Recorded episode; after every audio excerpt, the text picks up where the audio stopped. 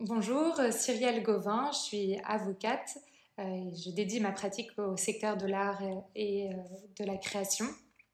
J'ai cofondé un cabinet AOD avec Lucie Tréguier qui dédie justement cette activité à ces marchés-là, ces secteurs-là. Euh, euh, ça résulte d'une passion euh, que nous avons toutes les deux. pour ma part, elle est née il y a maintenant quelques années quand j'étais en prépa littéraire. Et elle résulte notamment de la lecture d'un ouvrage de Merleau-Ponty, L'œil et l'esprit, et donc de la découverte du travail de Cézanne, un peu tardivement.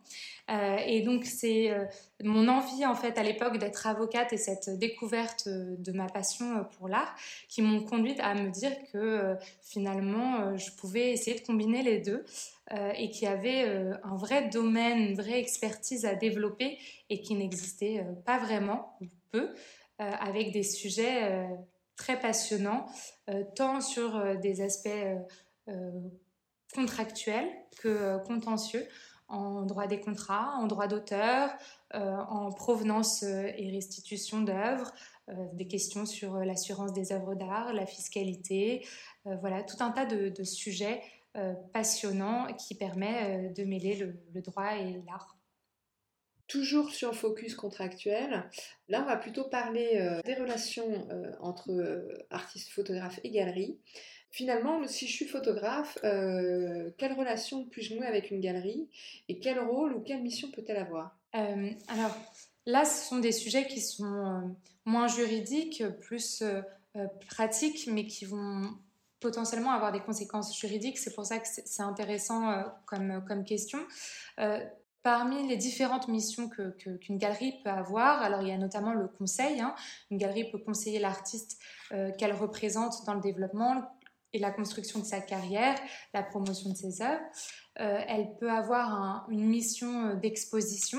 Euh, la galerie va exposer le travail de l'artiste hein, pour le présenter dans des conditions optimales, d'un commun accord avec ce dernier. Il y a quelque chose que je trouve assez intéressant, une recommandation du comité professionnel des galeries d'art qui indique qu'il y a comme directive pour les galeries d'art qui seraient adhérente du comité, euh, eh bien, de ne pas facturer l'allocation euh, des CIMES ou de tout autre espace de la galerie à un artiste pour une activité de présentation, d'exposition. Donc ça, c'est vraiment quelque chose euh, d'important à retenir. Hein. La galerie doit prendre en charge en fait ces frais qui sont relatifs à, l'exposition de, la présentation du travail de l'artiste. Ensuite, il y a un rôle, une mission de promotion, puisque la galerie va jouer le rôle d'intermédiaire entre l'artiste et les collectionneurs, les professionnels de l'art, les institutionnels, etc. et favoriser justement la communication et la promotion du travail de l'artiste. Peut-être aussi en créant, en constituant des archives sur le travail avec les articles, les textes, les critiques. Euh, ensuite, il y a une mission de production parce que euh, certaines galeries de premier marché, hein, donc, euh, qui peuvent être amenées à produire ou coproduire des œuvres dans le cadre d'une exposition liée à leur activité. Ça, c'est aussi une notion importante et qui, nécessite vraiment d'être encadrée juridiquement. Ensuite, la plus importante, ou en tout cas la plus commune, c'est aussi la mission de vendre. Hein.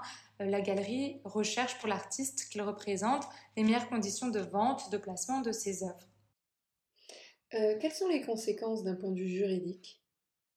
Eh Dans la majorité de, ces cas, en fait, même si euh, les, missions ne sont pas en tant que telles eh bien, contractualisées dans un, écrit, formalisées dans un écrit, eh bien, ces différentes missions vont générer vont conduire à l'existence d'un contrat. Euh, donc on l'a vu dans, dans, un autre épisode, euh, par exemple la vente sans contrat, euh, eh bien il peut quand même, sans contrat écrit formalisé, il y a quand même il y a quand même un contrat. si on prend l'aspect conseil, exposition, promotion, là encore, c'est de la représentation et on va avoir un contrat qui va se formaliser même si il n'y a pas de contrat écrit. Et ça, c'est vraiment quelque chose d'important parce que très souvent, euh, on a soit des galeries, soit des artistes qui viennent nous voir en nous disant, euh, voilà, euh, j'ai cette relation avec la galerie, mais de toute façon, je n'ai pas signé de contrat. Ou, ma, ma, galerie n'a pas, pas voulu qu'on signe de contrat ou ne m'a pas fait signer de contrat. Ce n'est pas parce que vous n'avez pas signé de contrat qu'il n'y a pas un contrat. et on le verra plus précisément ensuite. Euh, la seule situation dans laquelle euh, il, y a, il doit y avoir un contrat écrit et euh, où une simple circonstance, une simple discussion, une simple relation ne crée pas de contrat, c'est la cession de droit d'auteur. Donc l'exploitation des œuvres, si par exemple la galerie souhaite faire publier un catalogue pour l'exposition, même si c'est un tout petit catalogue hein, de quelques pages, et euh, eh bien là, il faut qu'il y ait une autorisation et un contrat de cession de droit d'auteur. Mais je dirais que a priori, c'est la seule mission, la seule, euh, le seul rôle que peut avoir la galerie qui nécessite euh, l'existence formelle écrite d'un contrat. parmi ces différentes missions, ce que je disais, c'est qu'on peut, peut s'intéresser à deux situations en particulier. D'abord, la situation euh, dans le cadre de laquelle la galerie représente l'artiste avec un dépôt en fait des œuvres par l'artiste au sein de la galerie ou encore une situation où en fait la galerie ne représenterait pas euh, l'artiste spécifiquement de manière euh, pérenne et constante, mais dans le cadre d'une exposition en particulier, eh bien l'artiste viendrait déposer des œuvres que la galerie pourrait vendre. Dans l'un et l'autre de ces cas-là, euh, même si vous ne signez pas de contrat, s'il y a des emails, s'il y a des échanges et des éléments qui permettent de dire qu'on est dans l'une de ces circonstances, alors un contrat euh, naîtra et en fait ces missions seront régies euh, par la loi, par le code civil.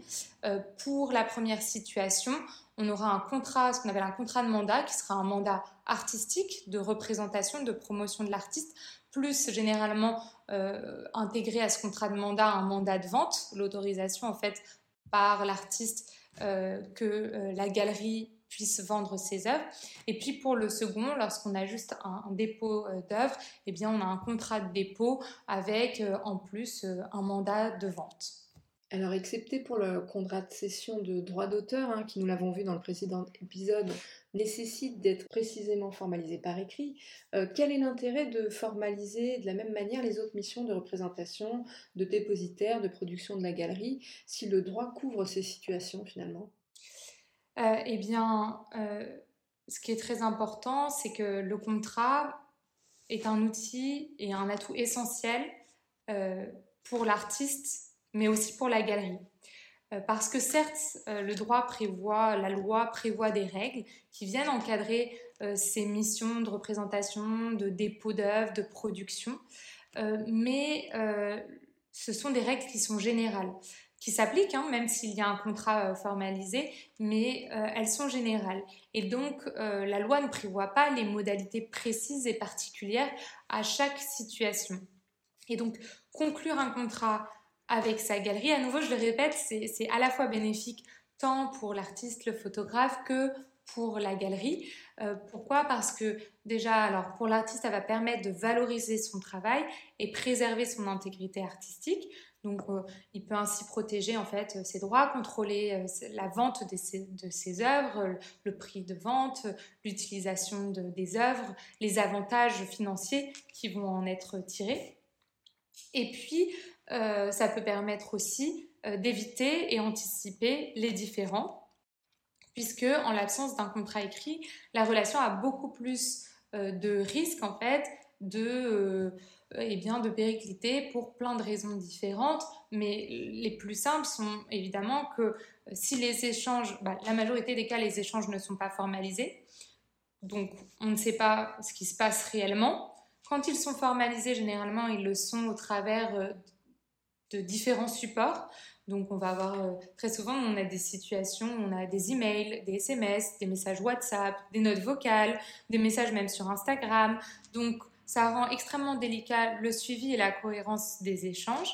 Et puis, euh, évidemment, ça va instaurer un doute sur certains aspects, soit des aspects qui sont absolument pas prévus, ou des aspects qui n'ont pas été précisément prévus et qui laissent place bah, à l'interprétation et donc aux différents. Et donc, il y a des exemples très simples que nous, on a, on a souvent. Euh, c'est par exemple le droit pour la galerie de faire varier le prix de l'œuvre, de faire des réductions aux collectionneurs et de les répercuter sur le photographe. Euh, ça, en principe, évidemment, si le photographe euh, n'a pas donné son accord, évidemment, la galerie n'a pas le droit de le faire. Mais si c'est pas mentionné, si c'est pas écrit, eh bien la galerie pourrait, par exemple, se permettre de le faire et ensuite dire à l'artiste, bon, bah, je ne te reverse euh, que cette portion de rémunération parce que j'ai fait une réduction et qu'on partage, très souvent ça qui est le, discours, on partage en fait la réduction 50-50.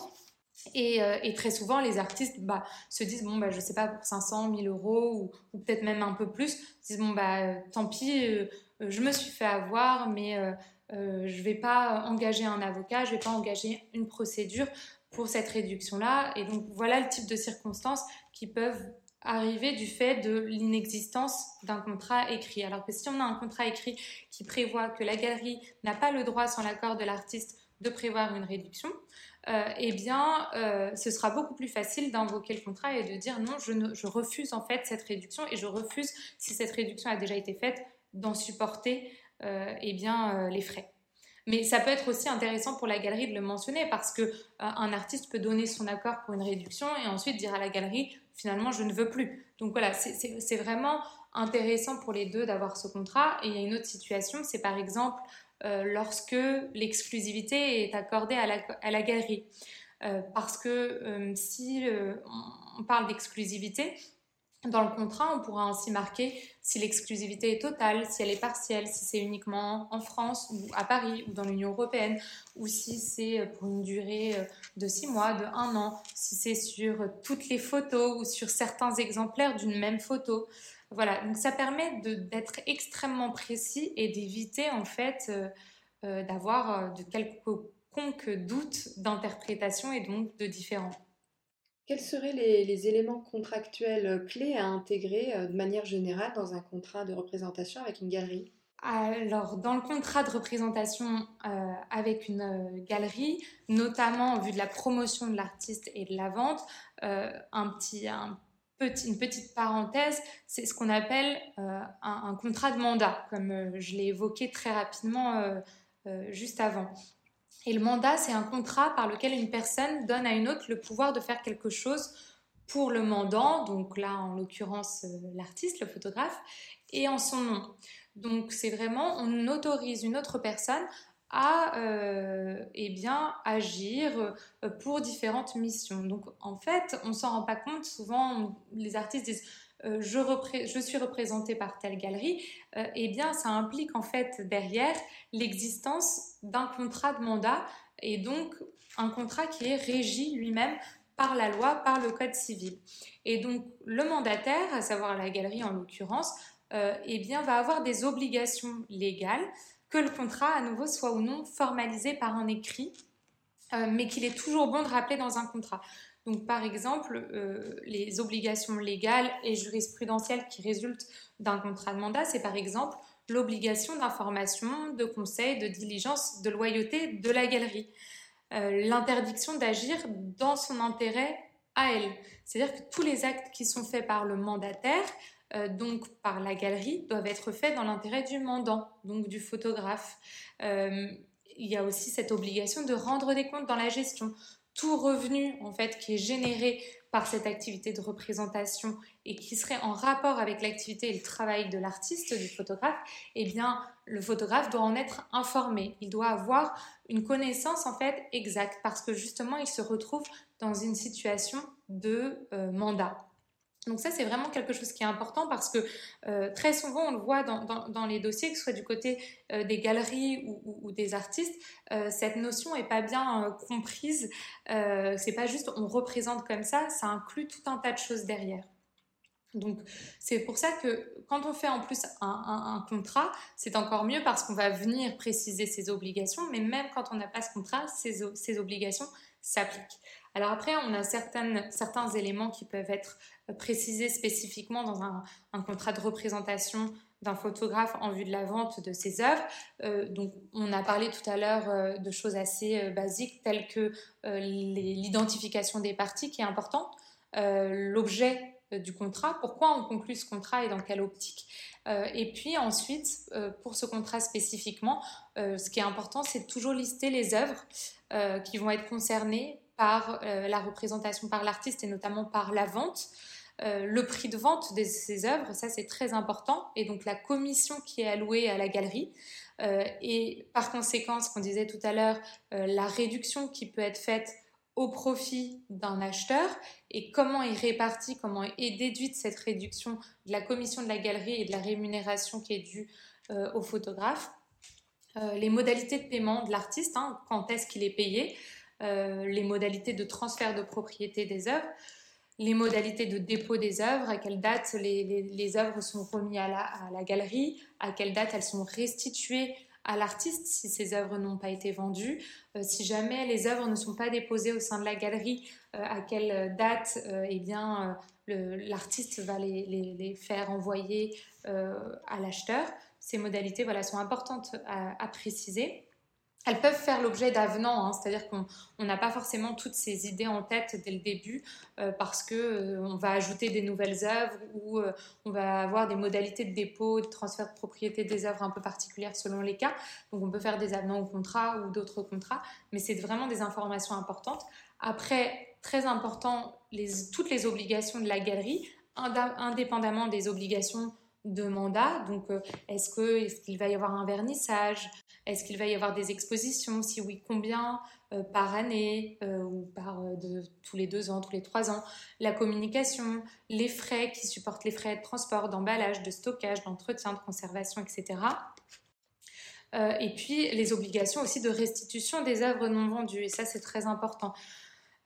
ensuite, on a les obligations de l'artiste, parce que l'artiste a aussi des, obligations dans le cadre d'un contrat de représentation, et c'est notamment le fait de coopérer de transmettre les, informations en temps utile. En fait, de permettre à la galerie de faire son travail de mandataire, de représentant correctement.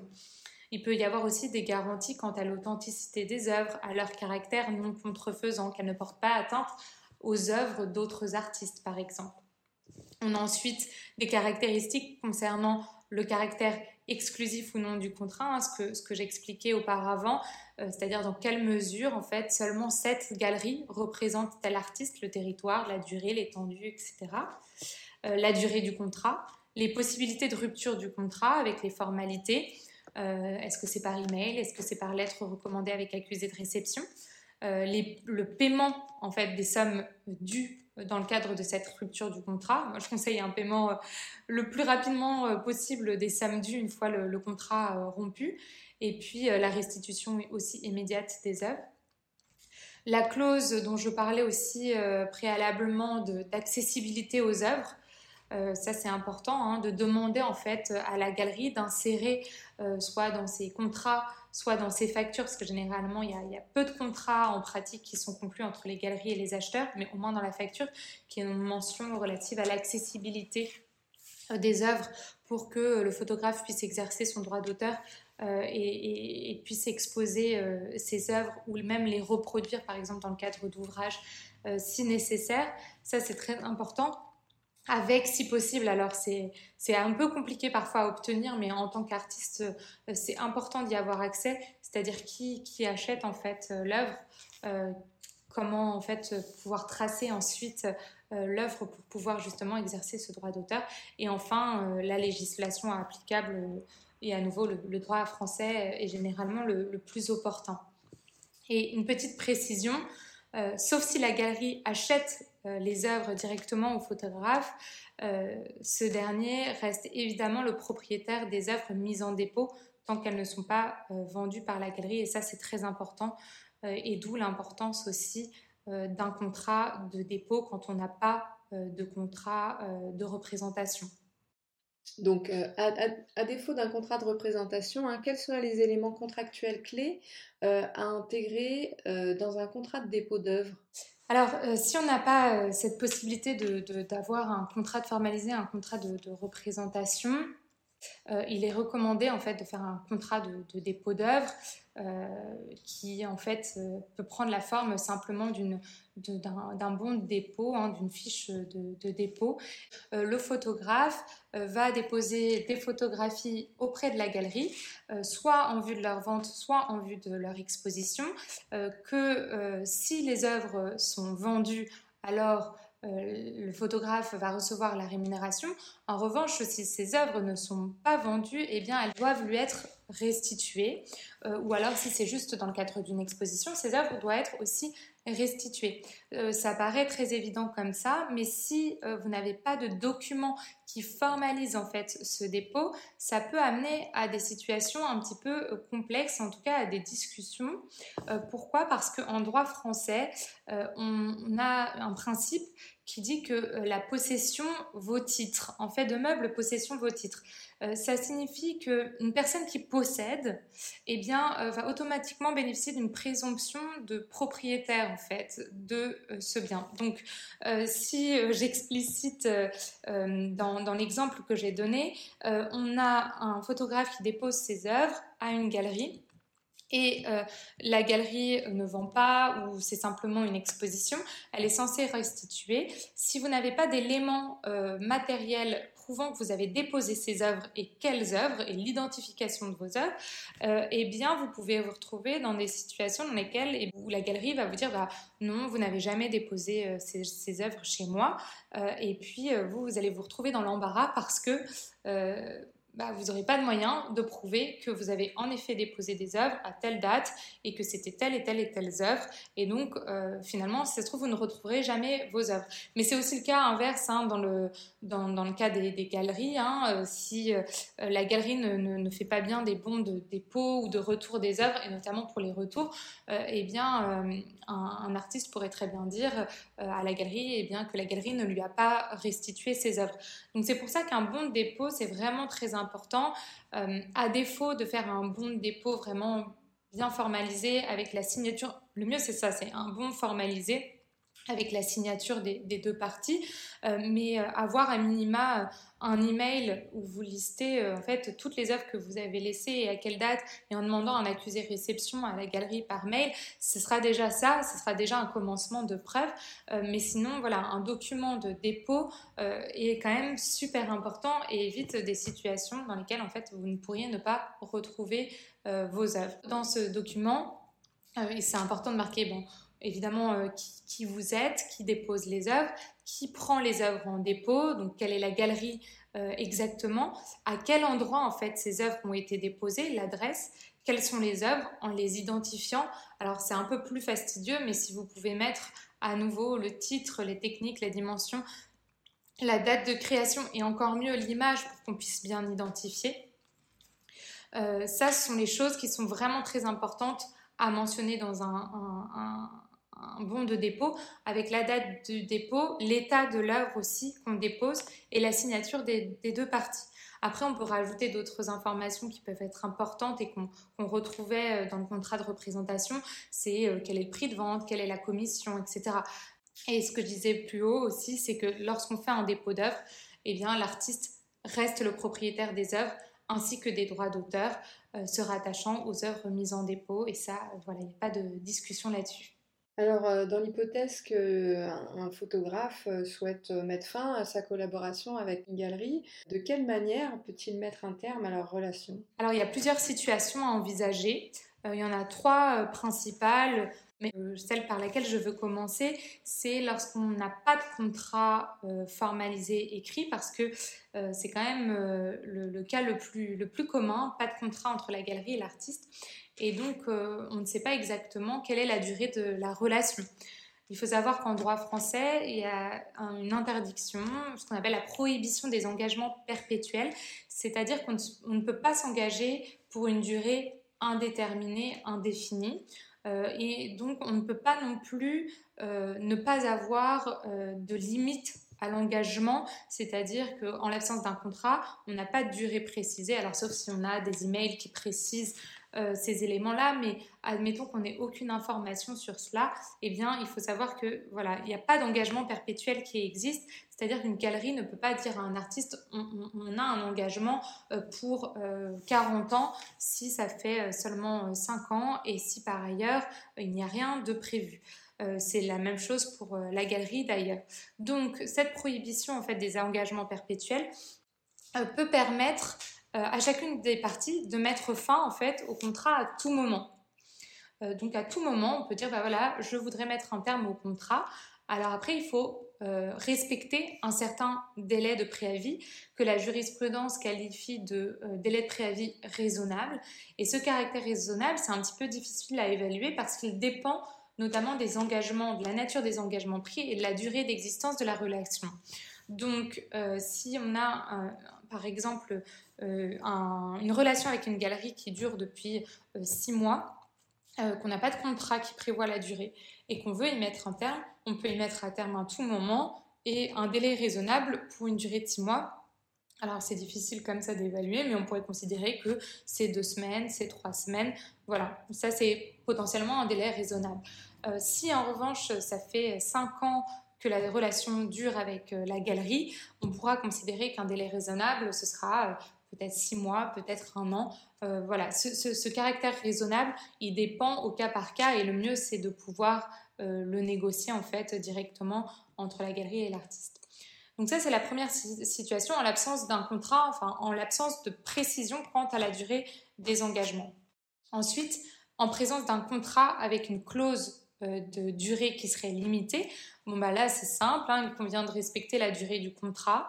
Euh, il faut regarder aussi s'il prévoit, si ce contrat prévoit des modalités de résiliation. Euh, par exemple, résiliation possible trois mois avant la date d'anniversaire du contrat. Euh, avec euh, une résiliation, une notification euh, de la galerie par lettre recommandée avec accusé de réception. Ça, c'est des choses qu'on trouve de manière assez classique. Donc là, il suffit de, respecter les clauses qui sont mentionnées. Et si jamais on a un contrat avec une clause à durée limitée ou sans durée, eh bien on revient dans le premier cas dont on a parlé avec cette prohibition des engagements perpétuels et euh, la possibilité de rompre la, relation contractuelle à tout moment sous réserve d'un délai de préavis raisonnable. La, galerie peut-elle exploiter euh, les œuvres des photographes qu'elle représente euh, autrement que par la vente? Alors, si ce n'est pas prévu, non. la galerie ne peut pas exploiter l'œuvre autrement que par la vente. on l'a vu dans l'épisode focus contractuel sur le contrat de vente et le contrat de commande l'exploitation d'une œuvre, des droits d'auteur d'un artiste nécessite son autorisation. Et cette autorisation doit être formalisée dans un écrit et comprendre les mentions strictes dont on a parlé et que je vous invite à, revoir. Euh, donc s'il n'y a pas de contrat de cession, il n'y a pas d'autorisation, il y a une atteinte aux droits d'auteur de l'artiste. Donc la galerie doit demander euh, l'autorisation à l'artiste avant d'exploiter l'œuvre, euh, outre que par la vente.